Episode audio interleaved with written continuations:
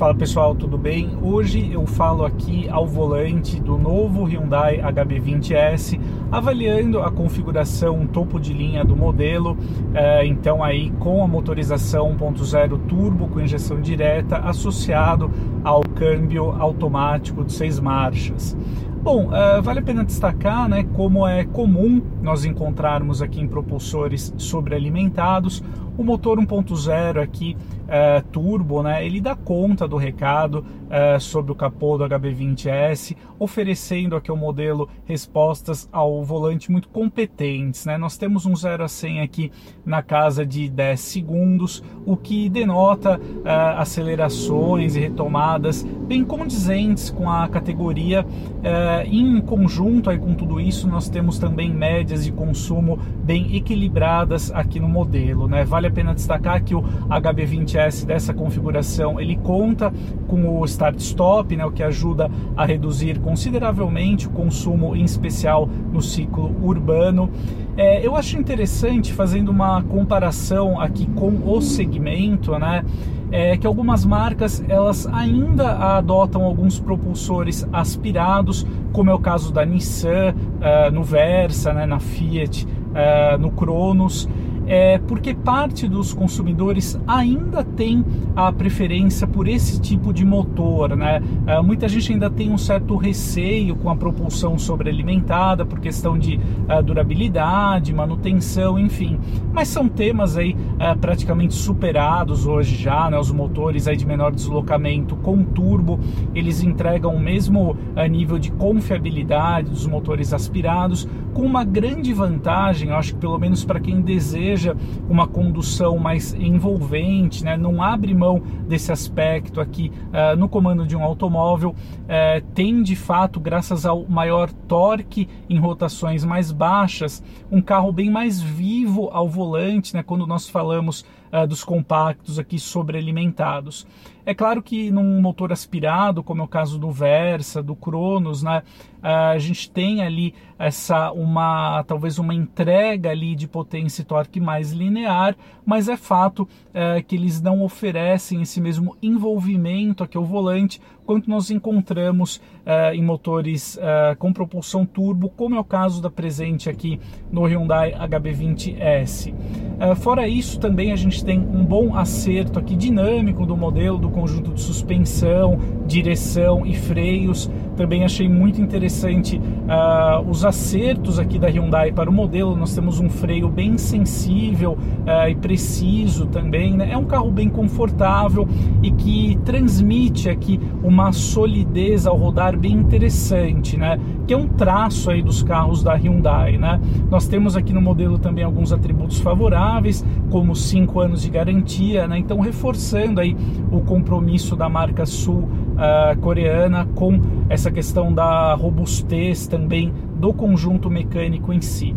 Então aqui é o volante, o Hyundai HB20S, ele se destaca, né, em especial porque na categoria nós temos praticamente aqui o HB20S e o Volkswagen Virtus com propulsores 1.0 também com injeção direta, né? No caso do Chevrolet Onix Plus, a marca optou por preservar a injeção indireta convencional. Então, para quem procura também um conjunto mecânico mais sofisticado, um pouco mais uh, avançado ali em relação à concorrência, tem aqui no modelo da Hyundai uma opção interessante.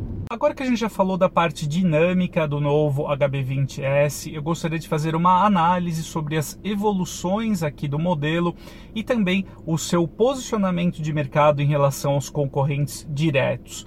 Bom, em primeiro lugar, eu acho que vale a pena salientar as evoluções estéticas aqui do modelo, né, com uma dianteira toda nova, com uma grade frontal revista, para-choque também. Já na parte traseira, acho que a Hyundai fez um trabalho bem interessante ali, é, em especial por colocar aquela régua unindo as lanternas. Essa régua também é funcional aqui no HB20 topo de linha, então cria ali uma assinatura luminosa bem interessante aqui para o três volumes. Eu acho que uma estratégia muito acertada da Hyundai aqui para o novo HB20S foi uh, oferecer aqui uh, no modelo um pacote de tecnologia muito superior em relação à concorrência. é, nenhum outro rival direto aqui do HB20S entrega o mesmo nível de assistência à condução, por exemplo. Aqui no modelo da Hyundai nós temos itens como o alerta de colisão com frenagem autônoma de emergência, o monitoramento de pontos cegos, também o assistente de permanência em faixa, o assistente de centralização em faixa e também o farol alto automático, apenas para elencar aí alguns itens, né? Então isso é bem interessante porque essa demanda por tecnologia é cada vez maior entre os consumidores em qualquer categoria, inclusive aqui entre os sedãs compactos. Eu acho que é bem interessante porque mesmo falando aqui do HB20S topo de linha, ele gravita hoje em torno de 122 mil reais, que é um preço bem mais competitivo em relação ao Volkswagen Virtus, por exemplo, que na sua versão topo de linha Highline com motor 1.0 turbo, ele gravita nos 130 mil reais e não oferece nenhum assistente de condução mais avançado, né? Então é um posicionamento bem interessante aqui, aqui da Hyundai, inclusive do ponto de vista de custo-benefício, né? Eu acho que a marca acertou bem nesse aspecto. Aqui na parte interna também do HB20S topo de linha, a gente tem um bom nível eh, de acabamento, de construção e também de qualidade percebida né? Nós temos aqui o revestimento interno de couro com uma tonalidade mais clara e também eu acho que o uso aqui de materiais, né, plásticos aqui com um bom aspecto uh, visual que denota uma sensação de qualidade bem interessante aqui no habitáculo do modelo. Falando ainda aqui da parte interna do HB20S, eu acho que uh, o único pecado, vai, pra, por assim dizer, aqui do modelo, diz respeito ao seu entre-eixos, que é um pouco mais curto em relação à concorrência. Então, com isso, a gente tem uma cabine um pouquinho mais acanhada aqui no modelo, em especial no que diz respeito ao espaço para as pernas dos passageiros aqui no banco traseiro, né? É, nós temos de fato em modelos como o Virtus uma cabine muito maior, mais confortável para os ocupantes do banco traseiro. Até mesmo no Onix Plus ele oferece uma área livre ali uh, para as pernas dos passageiros superior em relação ao que nós encontramos aqui no HB20S. Então é a única ressalva que eu faço. Mas de qualquer forma nós temos um bom porta-malas aqui uh, no modelo da Hyundai, superando aí os 470 litros de capacidade. Então é um modelo que cumpre essa vocação familiar, né? Talvez um concorrente que eu acho que vale a pena você considerar também como uma alternativa aqui ao Hyundai é o Nissan Versa, que conta também com uma cabine um pouquinho mais espaçosa, em especial ali na segunda fileira de assentos, e também traz na sua configuração topo de linha um bom nível uh, de tecnologia. Mas o Versa é oferecido aqui no Brasil somente com motor 1.6 flex aspirado, né, que não entrega essa mesma vitalidade nas respostas e nas acelerações, as retomadas, como nós encontramos em um modelo com propulsor sobrealimentado, como é o caso aqui do HB20S.